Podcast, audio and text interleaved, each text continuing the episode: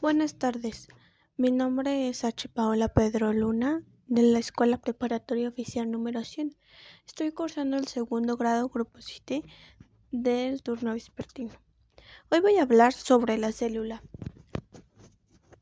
La célula es la unidad estructural y funcional del organismo. La célula eucariota se divide en varias partes. La membrana celular o plasmática. Esta cubre la célula y es selectiva. Está conformada por 55% proteínas, 25% lípidos, 13% colesterol, 4% enfigolípidos y 3% carbohidratos. El citoplasma es la parte que limita con la membrana externa. Contiene organelos, mitocondria, aparato de Golgi, ribosomas, retículo endoplasmático y el citosol. El retículo endoplasmático es la red de las estructuras planas y tubulares. Las moléculas que forman la célula las procesan y las transportan a su destino en un retículo riguroso.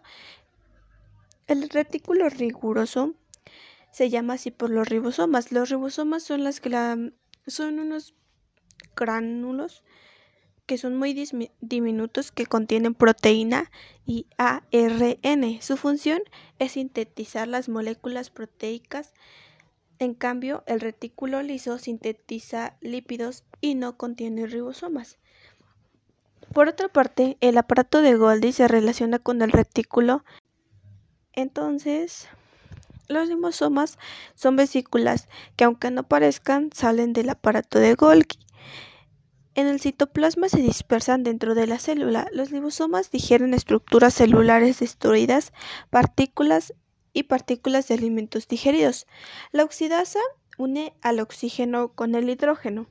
Este, al juntarse, se produce una sustancia que se llama peróxido de hidrógeno y que si este se une con catalasa, al momento de que se oxida, se convierten en sustancias nocivas. Una membrana interna tiene crestas que conforman em, tabiques. Es normal que el metabolismo oxidativo se dedique para ambas membranas.